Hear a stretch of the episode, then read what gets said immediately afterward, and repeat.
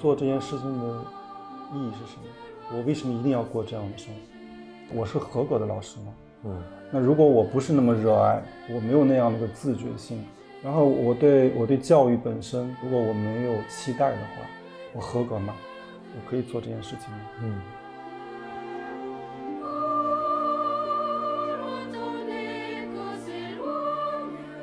我们是在一个本来应该玩耍、本来应该享受无忧无虑的天性的年纪，去上辅导班，自己承担责任的年纪，然后被塞了太多好处，被父母安排，或者说被这个社会驱赶，又在一个本身应该进入到反省期、沉静期、身心平衡期的一个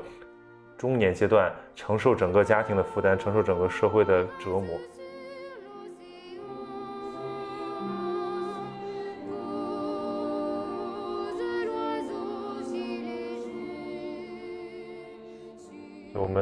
要借这个斯通纳这本书来讲一讲所谓普通、所谓卓越、所谓追求意义，呃，所谓有价值的人生，或者说的更世俗一点，就是怎么做知识分子，怎么做大学老师，怎么做一个能够在现代社会有有有尊严、有体面的一个知识人。就是本来是安排是想借。这个书为切入点聊一下这个话题，但是非常不顺利嘛，就是 找不到一个安静的空间，或者找不到一个合适的契机来切入，嗯，所以反而反反复复吧，就是搞得我都有些厌倦了，怎么来谈论这些东西，然后甚至会产生自我怀疑，就是有意义吗？尤其是最近收到了很多那个读者反馈，我感觉好像，呃，表达者和他的聆听者。之间的那个错位，不得不说还是令我觉得有一点点失落的。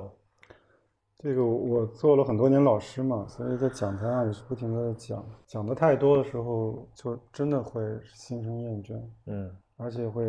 就想起关于意义的问题，就是我我讲讲这些东西到底有没有意义？对，我看过一个统计数据说，这种新生播客的一般寿命是七个月。嗯，因为对于普通人来讲。哪怕是这个小有才气或者说有点灵气的人吧，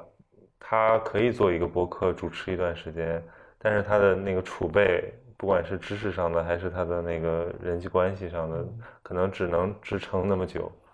对，讲话是个输出性的活动，就是它其实会会把你耗尽的。对，就是当你无话可说的时候，你还要在不停的重复过去的自己，对，很容易心生厌倦，非常厌倦的事情。对，你在讲台上有这种感觉吗？当然有了，嗯，当然做老师有个好处，因为呃，铁打的营盘流水的学生，几个杀手锏每年拿出来骗骗新的学生，听众是新的，所以呃，我我记得在斯通纳这本书里面看到一句话挺有意思的，就是很多时候做老师的自信是由于我们的学生的年轻跟无知，嗯，当然了，也包括他们的热情，嗯，因为我其实做老师。我经常还是会碰到，就是呃，让我很意外的说，哎，这个这这些人怎么还是那么有热情？其实因为我没有热情了，所以对这个点的感触非常的敏感。嗯，哎，怎么那么有热情？为什么对我已经讲的不想再讲的东西，他们其实是嗯求知若渴的？嗯，所以你要是做播客的话，做到某个瓶颈或者说厌倦期的时候，不妨拿这个东西来，对，去去安慰一下自己，就是肯定会还是有一些。要么是新的听众，要么是一些不断在，呃，在咀嚼你的这个原有的这个内容，包括听众还在那坚持。嗯，我曾经怀疑过这个问题，就是同样的一个内容吧，你比如说你用不同的标题，或者你你选一些这个有爆点的人，你就可以做得更火，或者有更好的播放量或者关注度。然后未来可能有更大的商业价值，但是我我每次想到这个的时候，我都觉得很痛苦，因为我觉得那不是我的初衷。我的初衷首先是让自己能够通过这种过程学习，就是有有有一个话是那样说的：喜欢做老师的原因是因为他喜欢不断的学习，然后他把这个教的过程成为自己学的一个步骤。就是呃，物理学家这个费曼他有一个。呃，说法就是说，如果你不能把一个东西教会给别人，那你就没有真正学会它。哎，你这个说法其实对我有很大的这个共鸣。就是我，我其实，在教学过程中，嗯，我觉得在最初的时候，比如说我走上讲台，呃，我到底要说什么？可能我做了很多功课，我备了课，做了很多记录，呃，但是其实往往发现，就是最后讲出来的东西不是准备的东西。对，有很多临场发挥。对，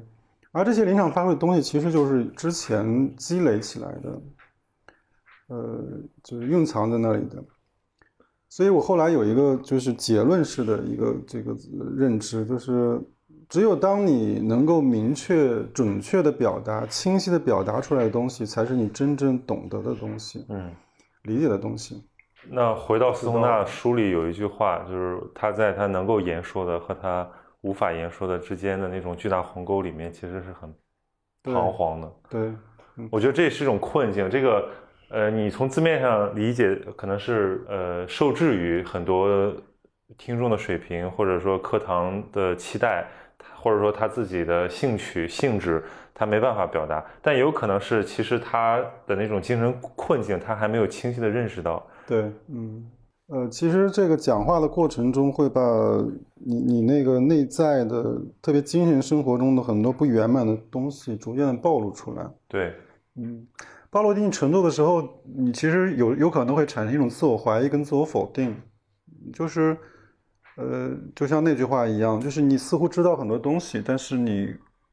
过不好，或者说是你讲不好。嗯嗯，其实我觉得播客这种形式，它非常像一个互联网时代的移动课堂。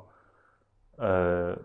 我们在这里面有价值观，然后里面有很多的经历，有很多的所谓知识。然后把它就这样散发出来。像我我们学哲学经常讲辩证法，我们讲辩证这个词的来源的时候，会提到它是 dialogue，就是对话。嗯，那么你这个对话的方式中呢，你会对你这个，我觉得对你这个问题是应该有点启发的。比如说，第一，呃，对话呢是需要对手的。对。对，就是你刚才所说的，你你你有一个对象，有个观众，或者说有一个听众，有一个呃，就是不停反对你的人，这个对手非常重要。呃，这个对手呢，会最最常用的就是否定。嗯，就像你想想想象一下啊，呃，咱俩在谈话的时候，你你曹宁如果说什么，我都说哦，不错不错，很好很好。那很快就没意思。对，这个话其实会会马上终结。对，所以否定法就是上溯到这个苏拉底。它其实就是一种对人的知识的不断的追问。对对，就像你呢，呃，你你如果是面临那些很喜欢你的粉丝，对吧？或者说他自觉的把自己放在跟你你是一个呃在知识层面是高下的这样一个位置的时候，其实你的这个活动其实没有多大意义，就是就是可能就是你自己爽一把啊，嗯，但是就是至于能不能通过讨论。呃，能够谈论真正的问题，呃，获得真正的这个启发，得到真正的解解解解决的方法，这个目的肯定是达不到的。嗯，呃，其实呃让我想起曾经，呃，就是一位老老教师，呃，就是对这个所谓口才这件事情的一个评价。他说，有些人天生是这个宣传家，但是哲学家跟宣传家。一个最重要的区别是什么呢？你你稍微想想，宣传家是什么特质？宣传家就是其实他已经他他不怎么思考，他就是拿到一个文本，然后怎么样生动的把它表达和传播出去。对，其实你知道他就是不停的告诉你各种结论，对吧？告各种这个应该做做什么，但是为什么应该做？这里面缺少的就是论证。所以你你从哲学家那里看到的不同的地方就是。其实哲学家的结论其实会，如果你把它概括起来，非常的经典，但它往往那个著作非常的厚，非常的字非常多。更更重要的是他思维展开的过程。对，他在。如果我们只知道一个结论，对，其实我们就会把它教条化。对。然后我们的思想就不是活的，而且在一些复杂的场景里面，其实是很难去适用的。对。对，一个我觉得一个真正所谓。受过良好思维训练或者是哲学训练的人，他就是能够不断去检视任何的说法观念。对，嗯，所以所以就是这涉及到我们的所谓的呃对话的另外一个特点，就是它的一个它是活的，它是现场的。就是你必须是两个呃活生生的人在进行讨论。这个跟述而不作的逻辑是一样的，对就是真实的思想发生在一个对话过程中。对，它是有具体的情境的。对，但是但是如果一旦落实成文本，它就需要被再阐释，所以在思想史上会有这种呃所谓的隐形书写的存在嘛，就是呃字面意思不仅是你理解的那个意思，而它背后有一些它要跟它潜在的那个目标目标读者的那种对话，对所以大家会觉得说哦这个。呃，深度阅读是是枯燥的，或者说是是艰难的，就是因为大部分人他其实没有受过这种训练，或者没有这个耐心去成为那个目标读者。嗯所以像像像那个 Peterson 说的，呃，真正能够享受阅读乐趣的人，或者说真正能够呃读懂那些了不起作品的人是很少的。对，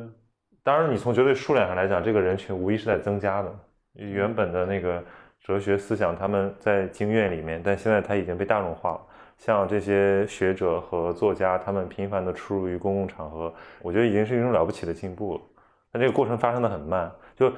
呃，我们经常讲说道听途说，是吧？这个不是什么特别呃积极或者特别正面的一种是获取知识的或或者获取思想的一种方式。嗯但是其实对于那种听播客听完了觉得自己获得了很多的人来讲，那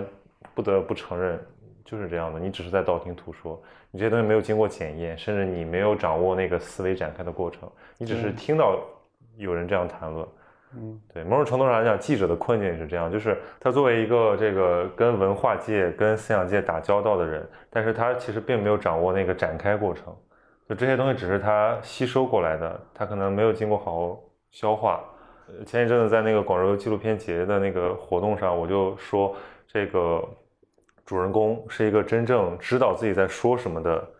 人，就是他被他的采访对象这样评价，他被那些中东的呃各个领域的人评价为一个知道自己在说什么的一个记者。这个其实是一个我觉得很了不起的一个评价了，看起来很简单，就是你想想一个外行人，或者说一个行业或者一个领域的观察者，他能够让这个里行业里面的人认可他的东西，就是说他像行内人一样谈论，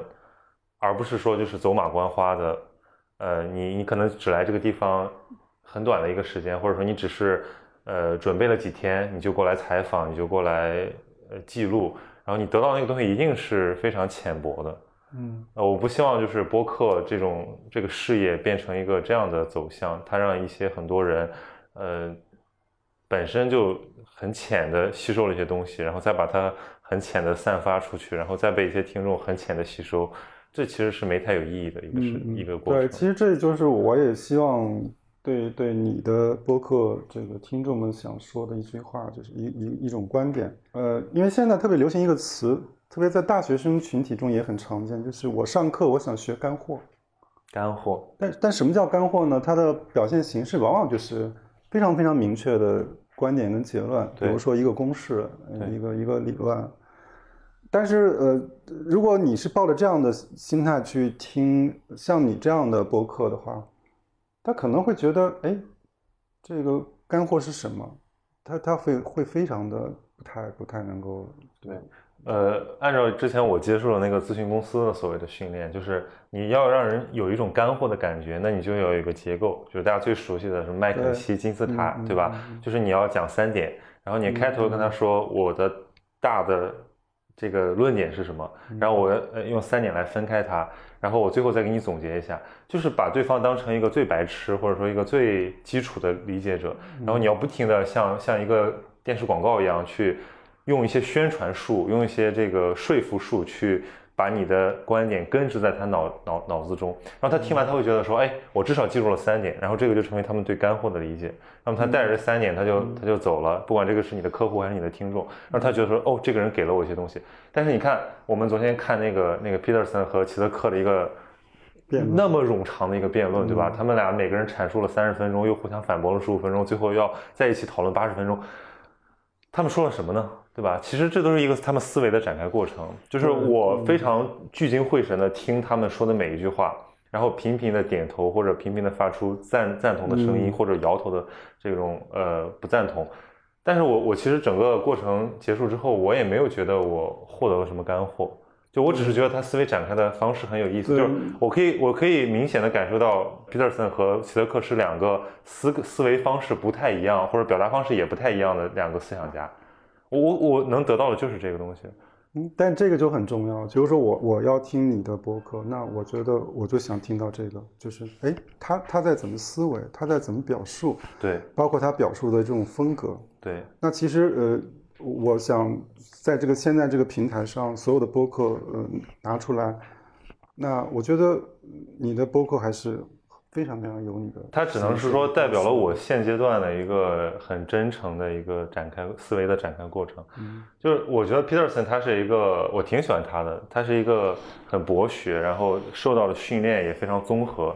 呃，一方面是这种呃传统的像呃荣格学派的传统的这种心理学的熏陶，另一方面又是这种实证的临床的这个呃社会科学的训练，然后综合在一起，让他说的东西更加的理性、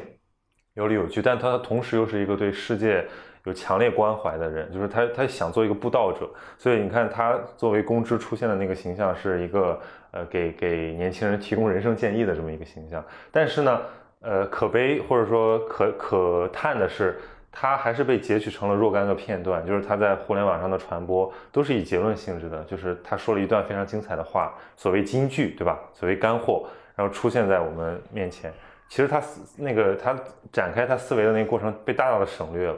嗯嗯，对，我觉得就像你说的这两个人，比如说 Peterson，那么你你会发现绝大多数人呢关注的是他那个他那个心理学的解决，呃，那种具体的方式，对，或者说啊他某几个特别对出挑的观点，对那那几个东西，然后齐德克就是大家看呃就在不停的听他听在听段子，对他的段子哦，那个精彩的段子，某个国家的什么什么事情哦，我从我不知道，我现在从他那里得到他方面的信息，然后最后说哦，我我知道齐泽克写了多少多少书，嗯，然后讲述了哪几个国家的，嗯然后谈论了哪些意识形态等等这些东西成了记忆的点，嗯，但是他的那种呃讲述说话的方式里面的内在逻辑，包括包括像像上次辩论，就是你是一个马克思主义者，呃左派的马克思主义者，但是可能齐泽克最后他说，我其实我整个的逻辑可能是在黑格尔那里，嗯，但是我我们可能在之前的任何的阅读跟倾听中，我们都肯定不会想这个逻辑的起点问，题，就是我们刚才讲到说你自己反感被贴标签，其实是基于你的性格和你的训练。嗯就因为我们知道标签或者说它是一种简，它是或一种化约思维，它方便我们快速理解一个东西。对但是这个世界已经复杂到，呃，简单的标签无法概括，甚至是成为我们理解的阻碍。那所谓什么什么主义者，这本身也是一种巨大的一种狭隘的标签化对。是的，就当我们说到，哎，我是个自由主义者，我是一个女权主义者，我是一个马克思主义者，你在表达什么？其实这后面有大量的问题需要厘清。可是很多人他就停留在那一步了，就说那我就跟他喷吧，我就我就跟他划清界限吧，或者我们就嗯、这样来认认同他、理解他吧。嗯就这是一个很糟糕的一个思维习惯。当然，我觉得某种程度上来讲，媒体和呃出版商或者说这个学院系统，它无形之中促成了这种局面。就我们非常习惯用一些标签来理解理解复杂的社会。嗯那某种程度来讲，这个现在在西方所谓就过过了头的那个政治正确，也是因为这样，就是我们对它背后那一系列灰色的那一系列这个呃有善有恶，或者说有正面有负面交织在一起的东西缺乏兴趣，缺乏耐心，所以我们就把它切割成几个便于理解的标签，然后就把它们吸收、排斥、站队。嗯我觉得这种二元对立的思维还是根深蒂固。虽然我们进入到一个很多元的一个社会，可是我看到还是无无数的人的思维上的那种定式。对，嗯，其实就像我们那个谈主义的时候，其实我觉得对主义最广泛、最普遍的定义应该是就是所谓的唯什么主义，比如说我们说唯心主义、唯物主义，它的意思其实是一种信仰，就是对你来讲这是唯一的标准。嗯也就是说，比如说你是个马克思主义者，那么你就应该信仰马克思主义者，并且你对马克思的所有的呃观点跟理论都持一种这个呃肯定的态度。嗯嗯，但实际上我们嗯真正的人或者说现实的人，他不是这么这么极端的。但是没有办法，就是当你宣称自己是一个实民主义者的时候，嗯你就会遭受到这样的要求，嗯就是你你你要是个完全的市民市民。对对，这其实是人认知天性里面对于呃纯纯粹或者说对于这种纯洁的一种期待，就他不希望接受一个很复杂性的一个事情。嗯嗯嗯，就是现在有很多顽固的知识分子，有很多已经心灵和头脑已经死掉的所谓的知识人，但是，呃，还有很多人继续在追求那个开放性的、求索的，就这种人有可能不待在学院里了，已经，对，嗯。他们反而可能在一些我们完全这个鄙视的或者说完全遗忘的角落里。呃，越来越边缘化了，我感觉。就是，呃，特别是呃，讲到比如说我们要要讲这个斯通纳，你你给我的一个标签，就是因为我是大学老师，对吧？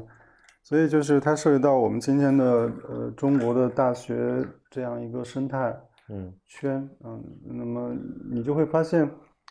呃，如果你是一个非常开放的，就是自由的主义的这样的一个一个人的话，其实你你很难在那个那个生态圈里面。其实我我想找你谈，就是因为本来大学老师就已经是这个社会被赋予最多期待，或者说他们最有可能去完成这种思维上的对对学生来讲思维上的提升，给他们展打开这个通向知识殿堂门的这么一个角色。因为你在呃义务教育阶段，我们受制于这种复杂的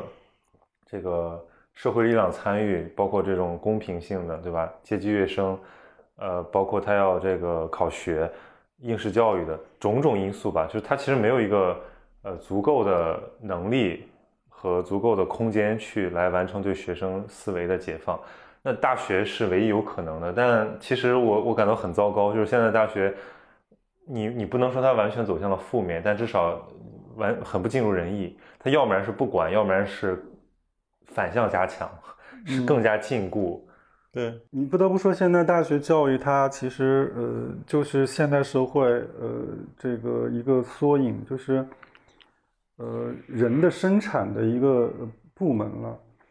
就是其实他会说，我培养你是让你要进入社会，呃，那么要去各种各样的生产部门或者说呃职能部门。因此呢，其实他是在制造标准化，对标准化的劳动力合格合格的人。啊、就是是劳动力。那这个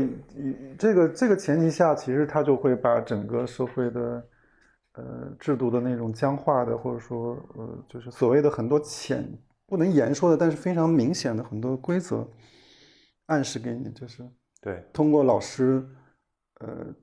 他所讲的内容、讲的方式，这些方式都告诉了学生。嗯呃，但最可怕的，比如说，因为我我现在还在学高校，就是我会发现这种要求它不是呃不是我自不是老师自觉的，呃是是整个教育机机构给你的，但是这还还还 OK，但是我觉得最可怕的，现在我已经感受到学生对我们的这方面的要求，嗯，他们的期待在速成你们的表达。对他们的期待就是这样的。我不知道这个他们这种观念是在什么时候形成的？那是在高中还是在他们的家庭啊，这个社会的这种这种这种实践活生活中体验到的？反正他们开始这样要求老师，嗯他会说你讲的不够标准，嗯对你你讲的不够安全，或者诸如此类。嗯，我觉得这跟他们，就说或者说我们这代人吧，就是从八零往后的这代人，他们呃开始渐渐的接受到多元的信息，电视、互联网各种媒介的打开，然后同时他们生活在一个快速变化的社会环境里面，其实他们对于这个复杂性的暴露显然是更更更强烈了。但是问题是我们的心智能力呢，对吧？我们有没有够能够辨识这么多矛盾的、冲突的观点或者说事实的能力？这个其实是一个很大的问题。那这个时候选择一种看法，或者说站个队，或者说有一个清晰的脉络，显然是一件很吸引人的事情。他们会有这种期待，这个跟有匮乏感的，或者说通过不断的这个一个阶梯一个阶梯成长起来的认知能力是有差别的。在匮乏感的那种状态下，呃，其实我们是呃对自身是抱有高度怀疑的，就是我我能够认知这个东西吗？或者说我对我的看法正确吗？其实他不会有一种非常强制的说，我就是要这么看。现在的时代氛围确实是，就用华晨宇的一首歌来讲，就是叫我管你，我我管你怎么想，我管你怎么看，反正我是这么看的，对吧？但是这个商业社会，包括整个的权利，他们的导向都是迎合年轻人。因为他们是未来的生产力，是消费主力，未来的社会中间，对。但是我觉得这是一个有待有待讨论的一种一种模式吧。就是在这种模式下，这个思维的活力怎么去展开？其实你你说这个迎合，我不是完全同意。就是我会觉得它不是迎合，它是在塑造。就像你说的，他他看到他是未来社会的生力军。所以他呃现在特定的来塑造他们的价值观，呃消费的习惯，嗯，因为这样子会让他们成为未来的消费主力军。所以呃不管是娱乐节目也好，综艺节目也好，包括各种各样的广告也好，其实都在在做这样的引导，嗯，就是让他们成为我们呃需要的完美的呃客户。你说迎合？或者说你说塑造，我觉得其实都不如共谋来的贴切。共谋指的不是说他们有一个主端主观的明确的意识，说我们来参与来来谋划这个事儿，而是他们有了 A 有了 B，然后 A B 一贴合，就自然形成一种力量，然后互相也都不拆穿，互相会促进。就是其实我我觉得没有谁该受指责，或者说没有谁该承担主要责任，这就是一个自然发生的过程，就是有什么样的。消费者就有什么样的生产者，有什么样的供给者，就有什么样的这个需求者。它反过来也是成立的，但是问题是在于怎么去打破这种，如果他走向了错误的方向，怎么去去改善，或者怎么去自我自我约束，怎么去限制，这个是值得讨论的。呃，其实迎合跟塑造，包括你刚才说的共谋，其实我让我想起一个哲学观念，就是其实这里面就是主体性的问题。那迎合迎合的主体是是可能是青年人，塑造的主体可能是整个的这样一个社会社会这个生产力量。那么共谋呢，就是两两个人两个都是主体。那自由选择变得很困难，因为首先你要清醒，你要意识到谁在可能影响你，然后你去对他的权利和义务关系有个非常明晰的认知之后，你再选择一种生活方式。对。那这个非常非常难，而且，呃，所以我这里想强调的是边缘，或者说一种嗯，这个清醒的认知，就是因为你不会被裹挟在一个群体，裹挟在一种很安全的选择里面，所以你有了那个空间去进行探索，但它很痛苦，就是你要不要跟别人不一样？对，是这里面有很多天性原因，就是有很多人他就是呃天性。是比较顺从的，或者说是很随大流的，嗯，很温顺的。但有的人他就是想要展现自我的，或者他就是比较喜欢炫耀自己，喜欢突出自己。那对于后者来讲，就是说他可能摆脱这种集体主义文化的压制的可能性更大一点，但是他有有别的困境。嗯，我觉得就是让我想起昨咱昨天咱们看的这个皮特森跟这个杰杰克的这个辩论。其实我就发，我觉得他们俩里面有这么一个东西，就是，其实呃，皮特森他会认为，比如说我们的很多心理心理问题、心理结构、心理状况，它是自然的，甚至他把，比如说他把人类的阶级结构跟动物种群的阶级结构进行比照，呃，然后以那个动物种群的阶级结构来来来这个解释这个人类的这个阶级。所以它这里面有个 natural 的概念或者 nature 的概念，当然我不知道我这个观念是不是非常准确啊，就是就是有一种自然的东西。所以在我们的这个呃呃这个呃某某种这个呃评价体系里面，就是其实是有这么一个倾向的，就是自然的，就是正义的，嗯啊。但是我觉得齐德克就就比较深深刻一些什么呢？就是就是对于现代人来讲。就是我们的自然文化文化速成的力量很强的，嗯，就很多东西是被呃被呃，实际上是社社会性的，是历史性的，但是它最后嵌入到我们的身体里面。对，所以甚至连我们的性的欲望也好，包括食的欲望也好，美的欲望也好，就是各种各样的东西，其实已经是速速成的。对，所以我觉得这个才是左派思想。或者说，整个的宏观的这种马克思主义了不起的地方，就是他不断的去，呃，挑战保守主义者，说你所认为的那个所谓天然自然，无非是被种种权力塑造扭曲的一个结果。那如果你不去把它弄清楚，你就永远是盲目的。呃，他不会把我们引向一个天然的和谐的局面，反而会制造更多的混乱。就是好像你说一个人去治病，他不肯去。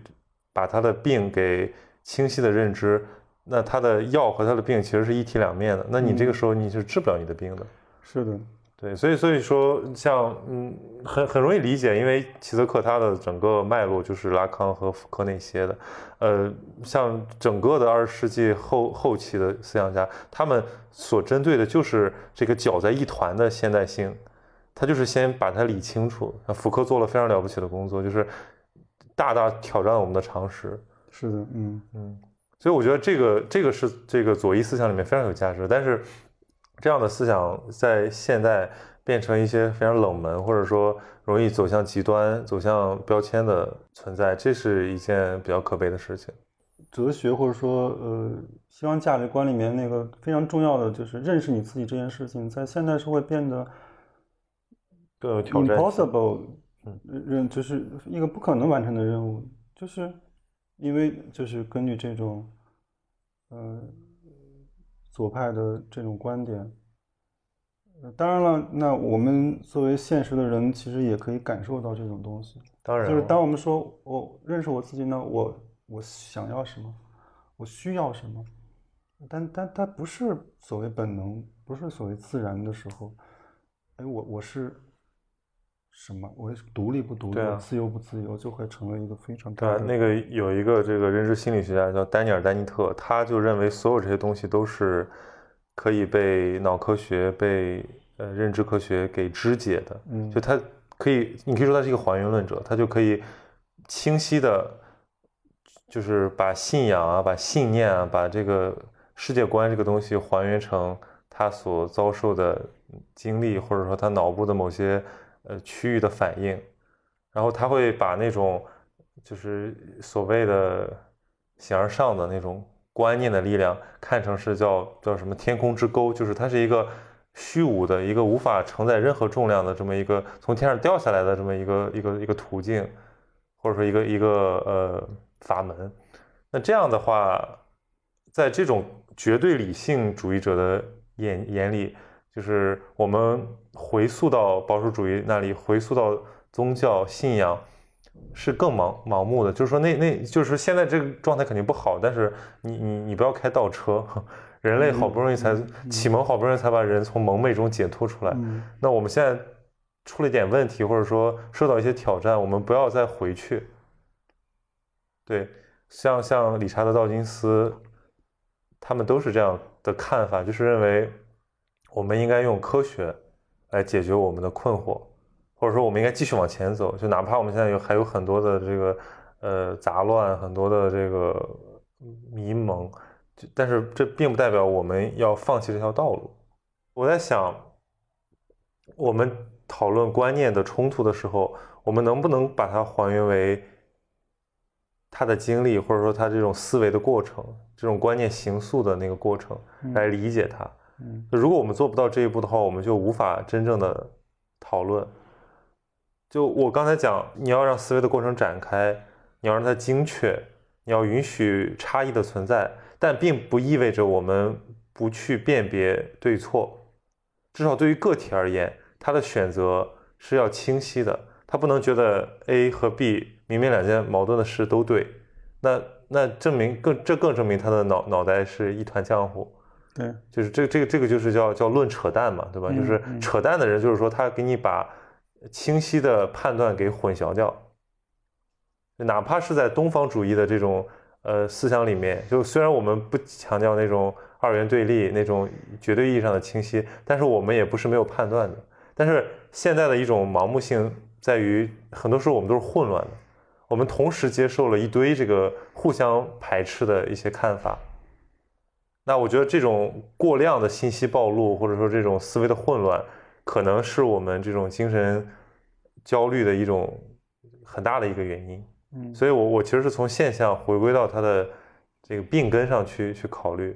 那自然会想到说我们应该往哪儿靠，就是继继还是继续把这个个人批出来嘛，就是说你就沿着个人主义的这条路往下走，就是呃思考我要成为怎样的我自己。怎么认识我自己？还是说，其实你要用一些其他的角度来考虑这个问题？就比如说，你的个体其实本身不是一个那么清晰的、边缘明确的，然后甚至是完全属于你自己的东西。其实你在生下来之前，很多东西都是已经被被被注定的。这个注定有可能是基因的，有可能是这个所谓的那种原型、集体无意识的，啊，有可能是阶层的。是你的文化环境呢？这里面还有很多偶然的因素，它叠加形成了一个人对自己的认知。那这个时候，你盲目的说去把自己给独立出来，或者说去抗拒那些很难被挑战的东西的时候，你就会有一种无力感。其实这个就是自由的一个很悖论嘛，就是呃，前面你也问过我说。呃，当我做了一个自由的选择的时候，为什么这个要付出一个代价？就是所谓的苦难，诸如此类。呃，原因就是，呃，当人要为自己的所有的事情负责的时候，不能忽视人是一个有限的个体，就他不是上帝，嗯，上帝全知全能，呃，全善，但是对人来讲，那我的选择导的，我的选择的原因。就像你刚才说的，我要追溯的话，这个过程其实是非常的复杂的。对对，有很多细节的地方，它可能是关键的，就像我们的蝴蝶效应一样，就是它非常关键，但是因为太细致了，或者说它具有伤害性，我把它遗忘了，对吧？这个追溯原因，我们就已经很难去做成了。那么，另外我们就推演出去，我们说我们的结果会是什么样子的？就像现在我们的科学发展的一个基本伦理的质疑，就是人如果去通过科技去制造新的这个物种、新的呃产品的时候，呃，我们却不能像上帝一样去安排他的命运，那么我们的这种造物就是就需要禁止的。那当然了，对人来讲，说我们对我们的人的未来生活做安排，我们同样实际上是处于一个。呃，无知的这个这个状态中，所以有限的个体要去掌控或者说安排自己的命运，他必须就要呃冒着就是我失败，我我我撞了头破血流，我惩受惩罚。所以，其实我觉得呃，基督教里面对于伊甸园自自自由的选择的这个观点，其实还是非常的，我觉得很有启发性，就是他把它理解为一种法。嗯，对，就是你人选择自由是一种罪，嗯，那么你人类经人类经历的苦难是一种罚，自由是惩罚。呃，其实关于你刚才所说的，就是我们对作为个人对自身的种种的这个呃因果做一种探究。呃，那么这个其实就很容易宕机，就像 你的 CPU 不够了处理，就是这个这些信 息烧掉了。呃，我记得你你好像跟王朔，呃，这个是认识的，对吧？嗯，我想起我我这个中学时候读的他的一篇小说，因为那个年代正好流行气功热。嗯，所以王朔创作了一批很有意思的小说，呃，但是我名字有点忘记了。嗯，大概内容就是这个某个这个气功爱好者，他希望通过气功段训练掌握一种功能，什么功能呢？就是自身去控制自己的身体的所有的神经活动。嗯，在道家里面一直有这样一种崇高的理想。对，就是我每一个细胞、每一个经络，就是都是受我来控制的。我我想闭合它，我想。呃，结果他发现这个人就就宕机了，就他没有死，但是他 所有的状态中，就是他就是忙于处理那些本来由我们的植物神经所控制的这些部分。所以，其实对于人来讲，其实我们是不是就是必须要承认，就是有有一些东西，我们就是按照顺应天性，顺应天性啊，顺应某种啊，当然你也可以说是某种安排，就是他已经安排好了。对，呃，一种前进和谐也好，一种前进秩序。对我我提供我提供一个心理学上的例证，就是这个呃卡尼曼他在呃《思考快与慢》里面总结的他们的研究，就是他把他叫的人类的思维方式一和二，就是所谓的快快方式和慢方式。就很多的快方式是我们先天的本能，比如说我们我们的恐惧。为什么大家在呃有了疫情的时候都要冲上街去抢卫生纸，抢那些我们其实并不是真正需要的东西？嗯，呃，为什么我们在看到打折促销的时候心里会出现一丝的激动，想去买那些我们并不需要的东西？为什么我们会在这个呃，比如说在一个道路上，我们本来走的好好的，然后突然发现所有人都朝你相反的方向走，我们会怀疑自己的路径是不是错的？就是我们可能会随大流。就是这这些东西都是一种本能，一种生物性的本能。它其实它的存在，某种程度来讲很盲目，但是它其实是为了生物体保证自己的生存，一种根植在我们的基因里面，让我们能够更快的适应群体生活和环境的一种本能，帮助我们减大大的简化我们的决策成本。那当然慢的方式就是说经过深思熟虑的，就比如说我们明明可以选择残忍。但我们却不那样做，嗯，这是需要控制的，需要需要自律，需要节制的。呃，明明炸鸡很好吃，我们却要忍住，对吧？就是种种吧。就是，但是问题在于现代社会，它，呃，我为什么说这种共谋是非常值得警惕呢？因为它会把很多，呃，你本来需要去思考、需要去仔细辨识的那种决策，给简化成。依靠你的本能，自然做出的决策。广告就是在干这个事情，它就是要让你能够非常天然的，能够顺从你的本性的选一个你认为理所应当的事情。但其实那个东西是一种生活方式，是一种完全不同的生活方式。比如说，我我举个最简单的例子，你在商场里面决定你要买什么，这个是营销学、广告学整个塑造出来的一种一种一种路径。对，比如说我要选高碳高脂，那我没有这样选啊。对，但他告诉我这个是有活力的表现，这个是呃现代人丰富多彩的生活，我们享受，就像可口可乐、像麦当劳，他们塑造出的整体的那个叙事，其实是一种有点危险的生活方式，或者是这样说吧，他把本来应该由那个慢系统来做选择的事情，给巧妙的包装成了快系统，所以。这个人就被这样牵着走了，这个是一个很糟糕的事情。嗯嗯，当然有一个那个诺贝尔奖经济学得主就是希勒，他做了很多研究，就是呃，他提他最后他写了一本书，关键词是助推，就是他核心的 point 就是说我们可以反向来做这个事儿，就是我们想改变人，想改变社会，我们不一定就是说彻底的否定掉整个现代社会，或者说你跨国资本这种商业消费社会的运营方式，但我们可以。通过政策去引导它向好的方向发展，比如说，我们可以把健康的观念植入到这些营销里面，对吧？既然你可以让我在不知不觉买一堆这个垃圾食品，买一堆这个高碳食物，我也可以反过来呀，对吧？让我在不知不觉中选择那些更加健康的，或者说那种本身呃规劝你节制的，不是盲目促进你消费的。这个就像剑的两刃，你可以反过来用。当然，我觉得他还是一个很很积极乐观的一个态度。就且不说这种。这种实现由谁来推动？呃，它是不是符合这个商业利益的资本主义的这个逻辑？这也是可以打一个问号的。嗯，你仅仅呼吁一个呃有有几千几几万人组成的跨国公司去承担社会责任，我觉得这是很不现实的，因为没有一个人明确的承担这个责任，他都被分散到了各个的环节上，所以这个才是这种这种这种无力感的源头。是没有人为自己的决策承担相应的对称的一个责任和风险。那些高管、那些决策者，他们其实看不到自己做的决策的这个，如果是灾难性的后果，他们也不用为此承担什么责任。很多人就是无意之中参与了这个共谋的过程，然后消费者无意中也参与了整个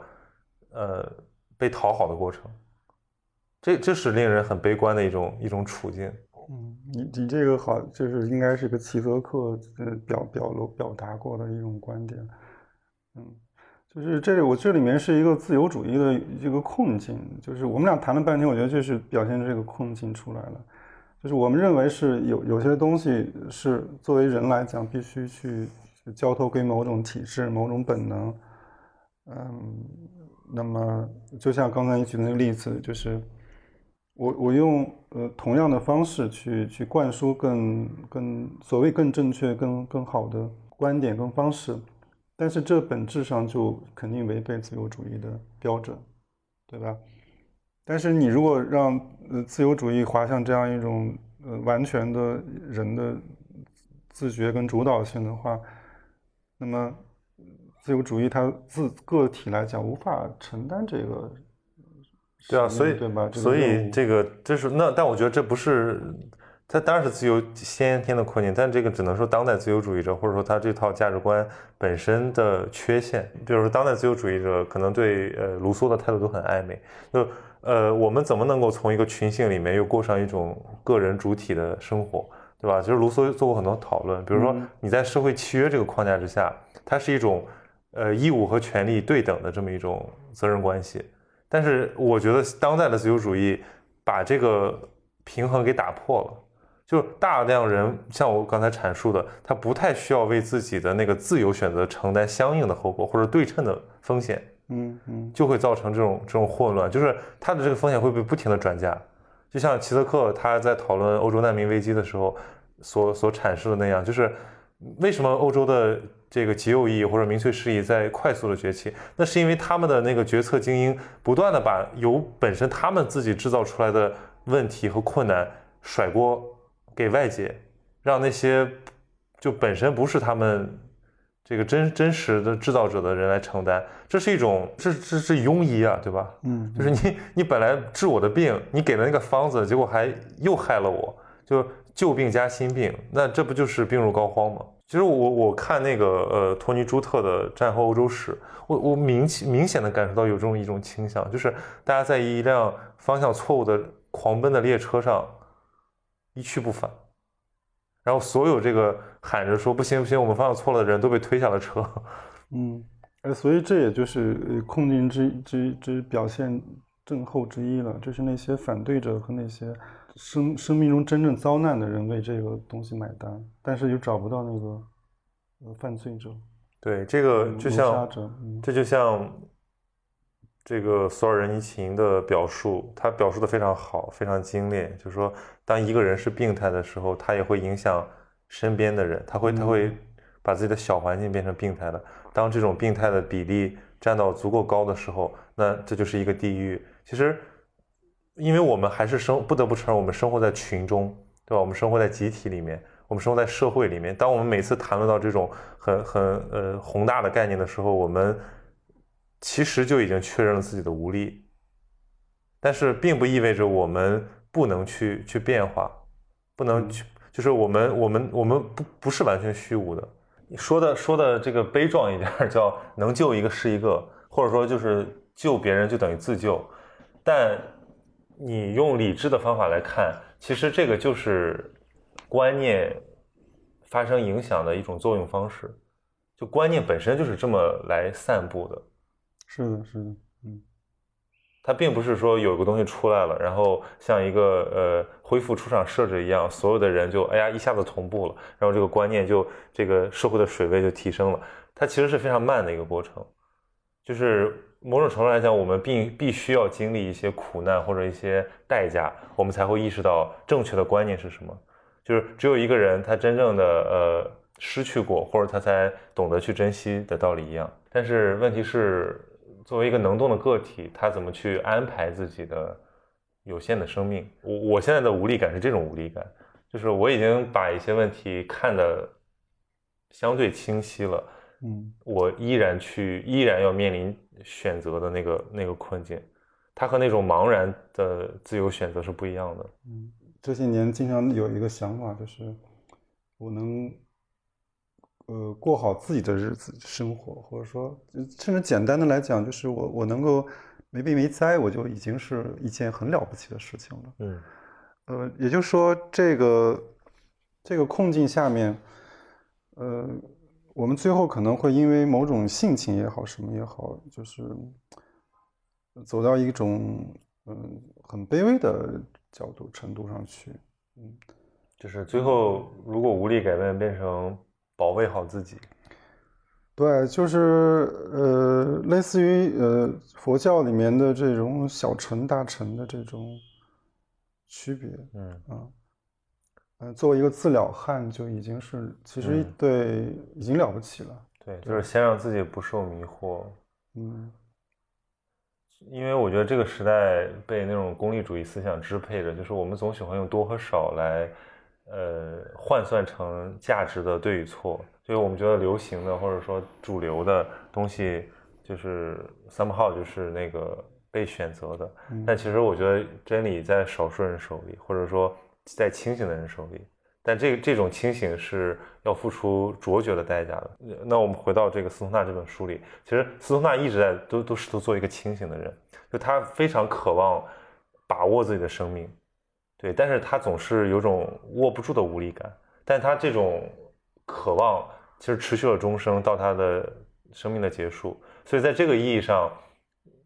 作者把这样的一个人形容为一个很了不起的人，甚至比他那个时代的知识分子都要了不起的人的意义就在于这里。他是一个看起来那么的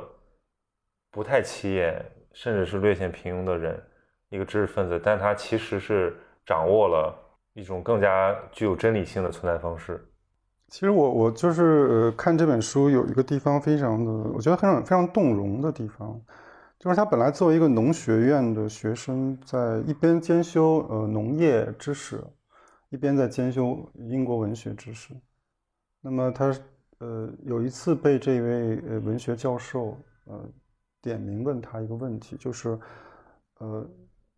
苏东纳先生这个莎士比亚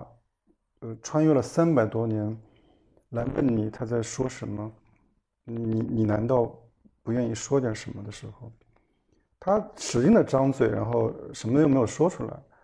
但是就是这样一次召唤，呃，就好像就是让他从，比如说我我我我形容就是我们很多时候都像一株大树里面的那一片叶子一样。呃，但是突然间会有一一个机会，或者说有一一个可能性，就是其中的一片叶子知道自己是一片叶子，就是我们所讲的自我意识的觉醒。那这个觉醒，其实呃，斯通纳的呃珍贵之处就是，这个觉醒被他当做了极其极其珍贵的礼物，被他清醒的自觉的意识到了。而我们自己的很多时候，这个自我意识。的清晰程度，因为我不知道曹宁，你可能会会会更早一些，也比较明确一些。呃，但是从我来讲，包括我对身边人的观察来讲，他他不是那么清晰的，甚至到了成年人的状态，他也不是很清晰。嗯，那既然这个东西不清晰的时候，那你所谓的说我要呃走什么样的道路，然后我要选择怎么样的生活方式？其实都是空谈，嗯，都是对对他们来讲是不需要问的问题，一切都是被安排好的。我生而是什么啊？那么我我我的天赋是什么？这些东西，嗯，都不需要问。就像饿了要吃饭一样，他就顺着一种惯性走下去了。对，当然斯图纳很痛苦啊，我觉得其实也蛮痛苦的。他。呃，第一就是他进入了大学教育这样大学这样一个环境，这个环境其实，嗯，我觉得充满了很多偏见跟成见。嗯，什么成见呢？就是我们就是你你你，比如说问你曹宁，你说大学是什么？你在上大学的时候，你你对他的想象，比如说特别是他的职能跟功能。你你对他的期待就是，当我成为一个大学生，我我我从里面获得什么？就像很多那个 B 站的那种励志视频上，然后大家都是在这个呃窗明几净的图书馆，对吧？在这个年轻有活力的课堂，在草坪，嗯，在社团，然后在舞台，就是展示一种呃青春活力，然后智性的一种生活方式。嗯，这个大家对他的想象，然后大家认为这个好像就像一个加工工序一样，经过了这种工序之后出来这个人就是优秀的、合格的，甚至是天性开朗的人。对，但实际上，我真正的结束了我的大学生活之后，并且我通过呃这个做民间教育的方式，再跟更多的大学生打交道的这个过程之后，我才发现，这大学给我们的是是混乱不堪，是呃。是社会或者说是这个传统教育的一种延续，就现在大学生变得更忙，甚至更迷茫，呃，变得更价值虚无，嗯，变得更某种程度上来讲更焦虑，呃，但也不是说他们就更加紧了，而且反面就是他们变得更加无所谓，变得更加纵情，呃，我的实习生跟我说，就是他的同学里面甚至觉得读书这件事变成一件非常怪异的事儿，就是哎，这个人居然喜欢。没事看书，嗯嗯，他好好特别啊！对，我觉得这个，这个怎这个跟我的体验和跟我的期待都是完全完全相反的。就是我觉得这个是应然的事情。对，就就好像你说一个人去了餐厅，然后有一个人惊叹说：“哇，居然有吃的！”这不是一个很可笑的事情吗？你在大学里面如果不读书，如果你跟老师没有发生过。那种深入的互动，他没有启发到你的时候，你难道不觉得这个事情非常的荒诞吗？因为这本应该是他被赋予的职能，或者应该承担的期待。所以你你刚才讲的这种关于大学的期待，其实就是呃斯纳斯通纳的理想的大学。他他对大学有一个形容词，就是它是一个图书馆，或者说是一个呃货站。哦，年轻人走到这里。啊，甚至包括教师本人，他走进去，他从里面获取一个必要的物资，呃，让他能够成为更完备的，或者说更更充实的人。呃，甚至就是呃，昨天听这个这个 Peterson 嗯讲这个讲一个什么问题的时候，他他也在讲说，就是我们需要在某个阶段，或者说呃，在在借用某种形方式，获得一种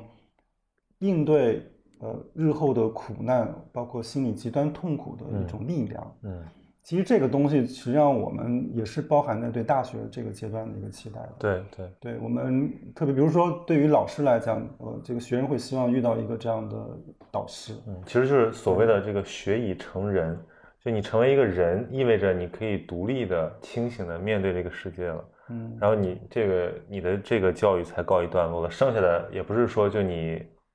可以呃自自我运行，而是说你要不断的去自己学习了，对，你要不断的去自己去分辨了。这个时候你可能导师不在身旁了，呃，那些同伴也不在身旁了，你面临的一个更苛刻的、更呃混乱的一个环境。在这个松纳这个故事里面，就是不断的经历世界的变动，两次世界大战，对吧？美国从一个呃还土不拉几的国家成为一个世界霸主的这么一个过程，人的。心态都在发生变化，社会变得很浮躁，时而是呃民族主义的，时而又是这种呃美国战后的那种保守的麦卡锡主义盛行的那个年代。但这些东西对松纳好像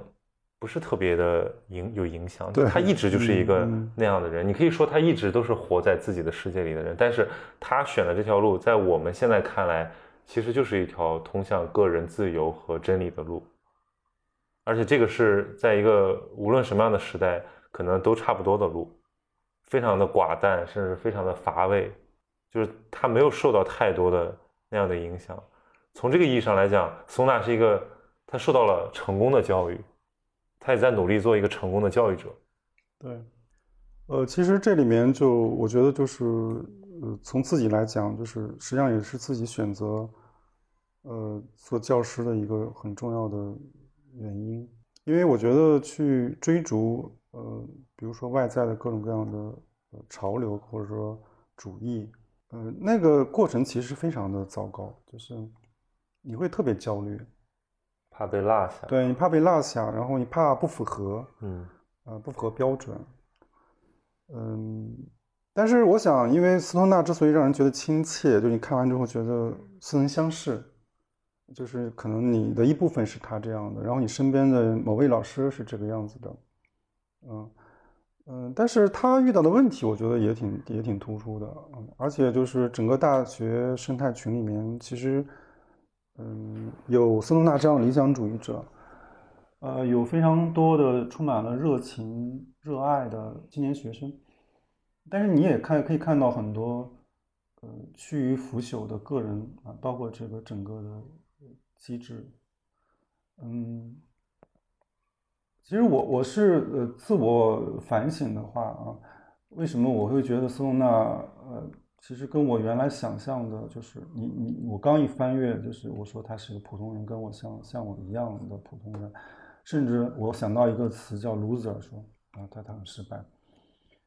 呃我这样想过之后，呃觉得心里非常不舒服，就是非常不舒适。然后，呃，当我再一次的去去阅读，包括再一次的去去反省自己的时候，我就很想把这这些词从他身上，也从我身上把它剥离掉，因为不是不是这样的人。但是呢，我同时呢，我也觉得确实有一些东西，我我需要去呃说出来，就是我我们的这个群体里面的一种生生态状况，比如说，呃。你刚才对大学有一个窗明几净的这个象牙塔式的这么一种想象，呃，所以它它是开放的，然后它是输送的，但是呃，你也不得不承认，有一批教师啊，甚至我的某个阶段，我的我心里的某种状态中，大学像我们的一个庇护所一样，它庇护着一些什么人呢？庇护着一些脆弱的，甚至是懒惰的。呃，然后呃，精神上是非常非常呃虚弱的人。为什么是这样讲呢？就是我我就想过，比如说我为什么会走到这条道路啊？我追溯一下，不停的读书，然后然后一层层的受教育，然后我就自然而然的留下来。我当然也会像很多人一样，比如像你一样，说我其实这个人是有很多潜能的，有可能性的，我可以从事很多的工作。呃，很多挑战性的工作，但是你看，我还是就是选择了这样一个呃顺理成章的道路。这个这个选择，我觉得其实并不是完全呃就是惯性的，它有时候实际上还是基于我的某种心理心理心理特质造成的，也不也跟我们整个的这个教育呃教育理念有关系。什么呢？就是。去起码去做一个老师，呃，是其实是一个好的选择。就像是我，我只要去参加一次考试，我就继续走在一条嗯正确的、挺优秀的、正确的路上。所以这最终的这个结果，只不过是我一次次考试，嗯，最后顺理成章达到的一个一个地方罢了。但有没有可能它是个坑呢？它当然是个坑了，就是。呃，你你发现你最后落落脚在这儿的时候，那么其实，呃，第一就是考试这件事情没完没了。嗯，啊，虽然呃说说说好玩一点，就是你现在做老师了嘛，你可以考别人，但是你你也知道，你还是作为老师本人，你还是要接受考试。那就是什么呢？就是整个一个现代大学里面系统的评价系统的评价体机制，对吧？你还要从讲师，你，不停的去考试，嗯，然后去副教授去教授，嗯，那么这里面你就会有一件有一样东西就产生深深的怀疑了，就是，哎，我我做这件事情的意义是什么？嗯，嗯，我为什么一定要过这样的生活？对啊。那么，特别是当他跟你之前对老师建立起来的比较宏大的一些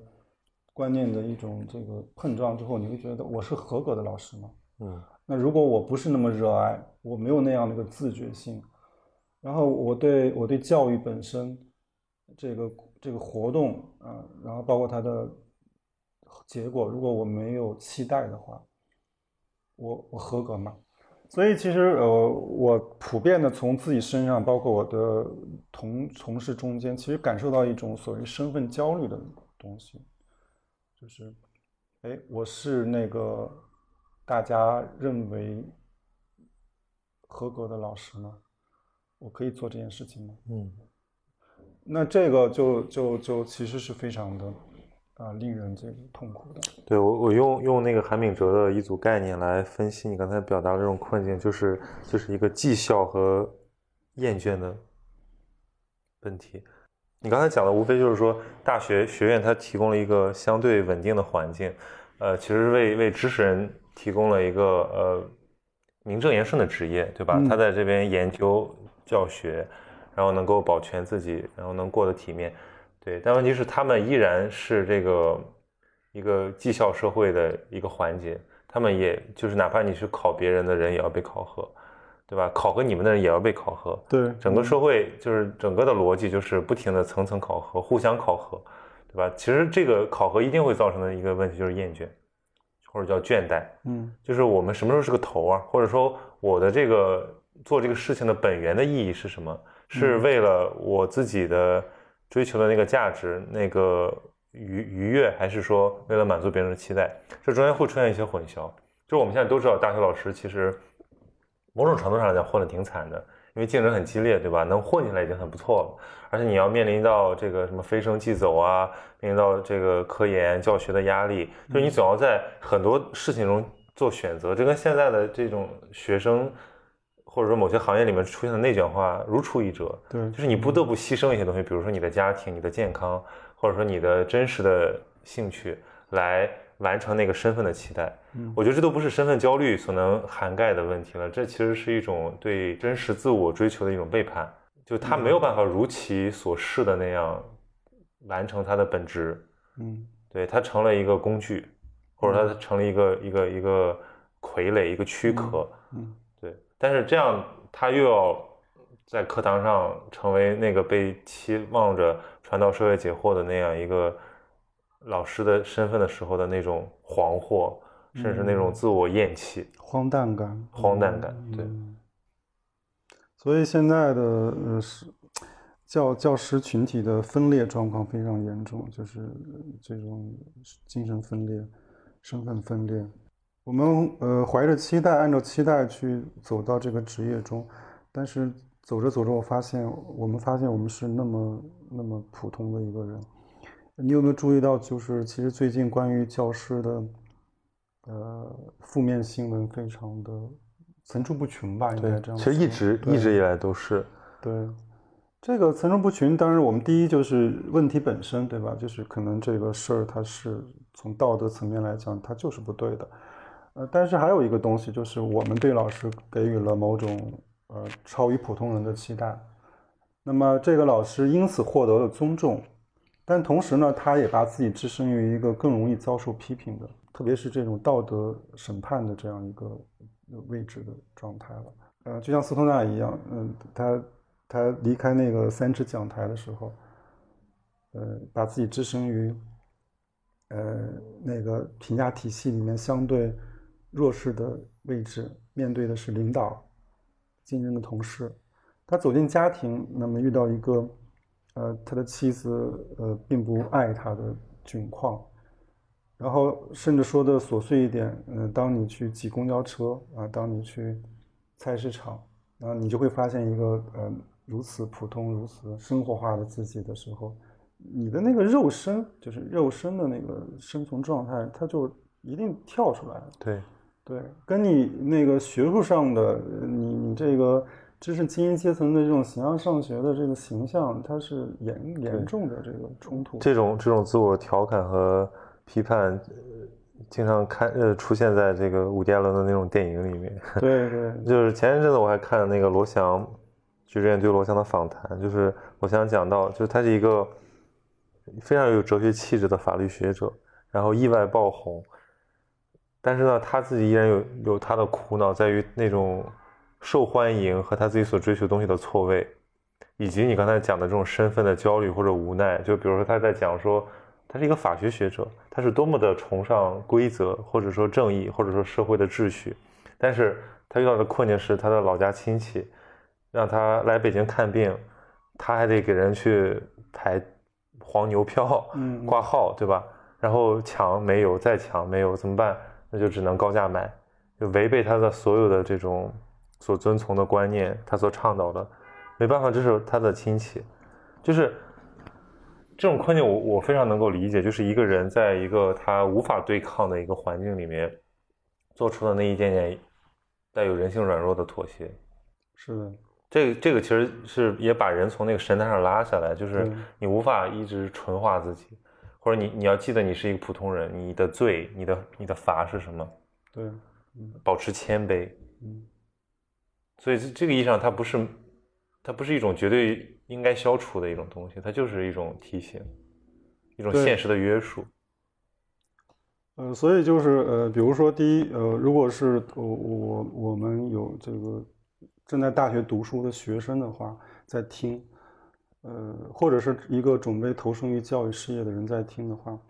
我觉得就是我们谈话的一个很重要的一个一个结结论就是，我希望你会你把老师首要的理解为一个人，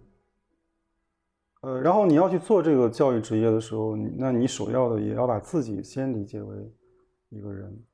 然后你才走上这样一个呃呃位置上去。那这个就肯定相对吧，就会少许的减少你之后可能会遇到的分裂呀、错位啊、焦虑啊这样的一种情况。嗯，我我说一个开玩笑的话，就是我觉得其实没有谁不把自己当人，就是现在都是太把自己当人了。就是我觉得现在是一种过度的期待，他希望享受非常多的天上掉馅饼一种权利，但是他不愿意去承担那个。你你这个其实更容易更应更应该用这个太把自己当回事儿 啊，太把自己当回事儿。但我的意思是说你，你这个所谓把自己当人，就是你要去呃重视自己的人性，嗯对人的需求，嗯，甚至说的更浅白一点，就是你你得知道自己的身体在在你要需要些什么。嗯，用我们之前一位嘉宾的话说，就是要先把自己的身体哄顺了。对，嗯，因为你谈谈了谈，咱们谈太多的快乐、幸福什么的，其实种种的东西里面，我自己觉得可能，嗯、某个时如果你的人生某个瞬间觉得自己过得还不错的时候，其实应该是你的身心相对比较的，协调啊、平衡的时候，啊、嗯，就我我相对清醒的点在于，我看到很多人他被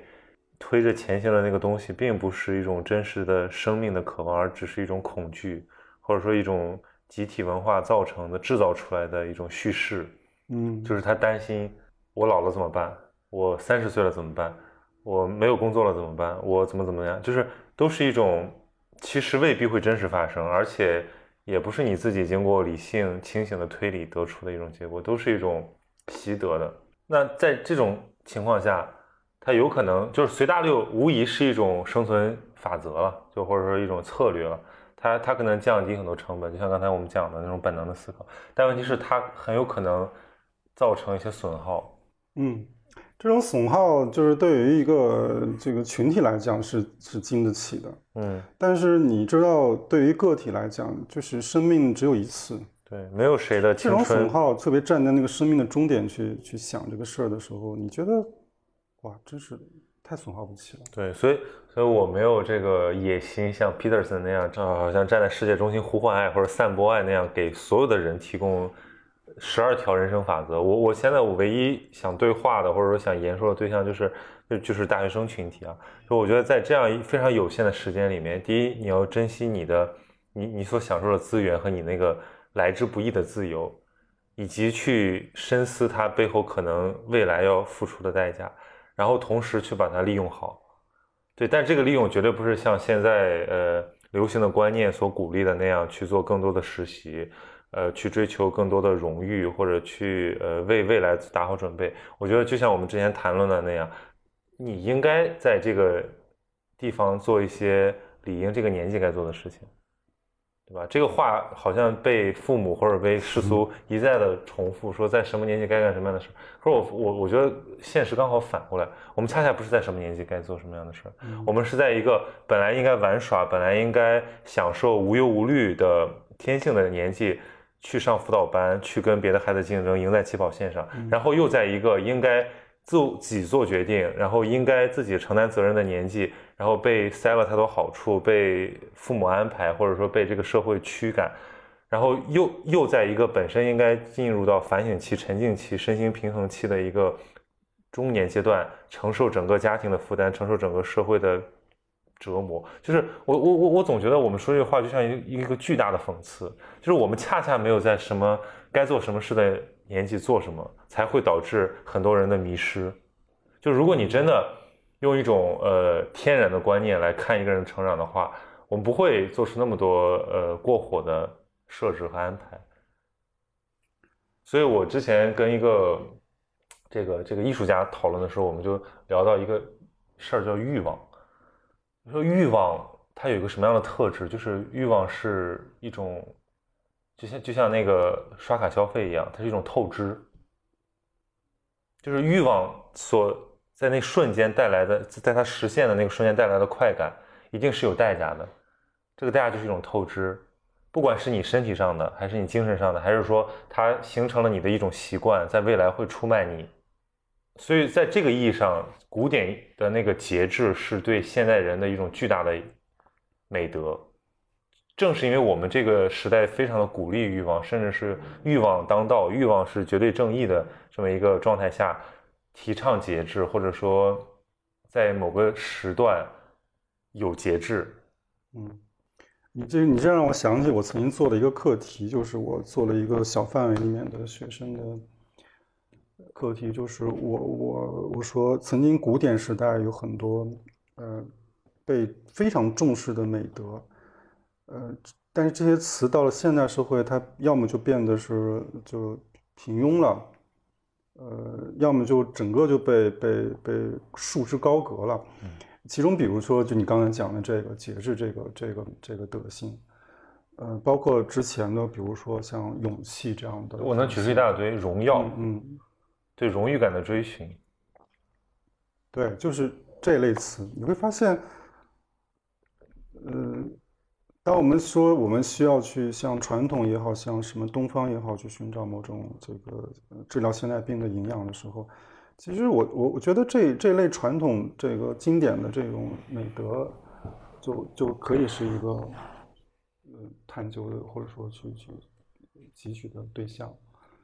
就就我觉得节制，呃，也是我这两年想的会比较多的问题啊，就是会因为。你刚才所说的恐惧，嗯，包括欲望产生，然后发现需要很多的代价去去满足的时候，就会想到这个这个节制这个词。呃，这里面还包含我对痛苦的一个理解，就是痛苦也是跟欲望有关。嗯，你有欲望而不能满足。那么我觉得这就是痛苦状态，这是一种现代意义上的痛苦。嗯，就是，呃，佛教讲这个呃成住坏空，就是它是一种天然的，它和这个基督教的原罪有相通之处，就是它总是在你有生的时候给你讲一个无声的事儿，或者说在一个你有爱的时候给你讲一个罪责的事儿，就是它总要提醒你事情的两面性，它或者说你要意识到你的有限性。这个其实就是节制的那个那个根源吧，思维根源。对，因为我们是首先我们是一个有限的生命，所以就是从整体意义上来讲，节制是一种美德。然后从具体的每个细节上来讲，欲为了避免欲望的落空而带来的痛苦与折磨，所以需要节制。当然，更根本的就是你消灭它，或者说你直接把它给呃瓦解掉。嗯，没有欲望。嗯，但显然这个东西，呃，嗯，就是也是受到广泛的挑战，或者说，呃，否定的。呃，尤其是在现代社会，比如说，呃，举举个例子，就是我有这个喜欢嗯看看韩剧的这个女同事啊，因为有人开玩笑说，呃，韩剧是中年女性的这个心理的这个安慰剂，或者说。就像岛国的小片子一样，给女人看的小片子。我记得里面，呃，那天那个同事跟我讲了里面的，就是好像叫金三顺的这样一部电影。他说里面有一个观点，呃，好像突然流行起来了。我说是什么？他说就是，嗯，大胆去赶紧去爱吧，嗯，就像我们不会受伤一样。哎，这句话就是跟你刚才所说的，我们其实很多时候觉得，呃，如果爱这样的一种欲望行动，最后导致的是痛苦的话，为了减免痛苦，我们就不要去爱。但是前提是我我 我觉得这句话有道理吗？当然，我觉得其实我觉得这句话有情境的。我对当当然就是说，你如果把它给呃。落实到生活中具体的那个，尤其是在在那个韩剧里面的这种情节的话，我觉得我我是不赞同的。但是我觉得在一种呃绝对意义上，在一种精神意义上，我觉得是这样的，因为爱就是不计成本的。罗尔斯有一段话在《正义论》里面，他就说这个凡是这个就是爱必然跟痛苦相伴相生，这个没有痛苦的爱就不是最好的爱。凡是爱，就要承担失去的痛苦和代价。就其实我们对于真正爱的理解，应该是一种像那天我们聊到的嘛，就是他应该是关注这个你爱的对象的成长，就你你看到他如其所是，然后你感到的欣喜，享受到这种陪伴，而不是说一种占有性的爱，一种得到，就是说呃或者说一种所属的爱，就是这个是我的占有物。然后他用来那种爱就是用来标识自己的，它其实是一种自恋的投射。就如果是后后者的话，就是说他只是因为自恋而去爱一个人，那你因为不会受伤，也就是说你越是这个放手去爱，你越会伤害自己。当然反过来就是，如果一个大无畏的爱，或者说一个真正能够这个呃不计较个人得失的爱，它其实就是源源不断给自己带来生命力的。所以在这个意义上，就是。什么是这个绝望或者说虚无的出路？我觉得就是爱和悲悯，因为爱是一个源源不断的东西，爱是一种你越给越多的东西，你越是生出高尚的无私的爱，你的个体就越是觉得丰满。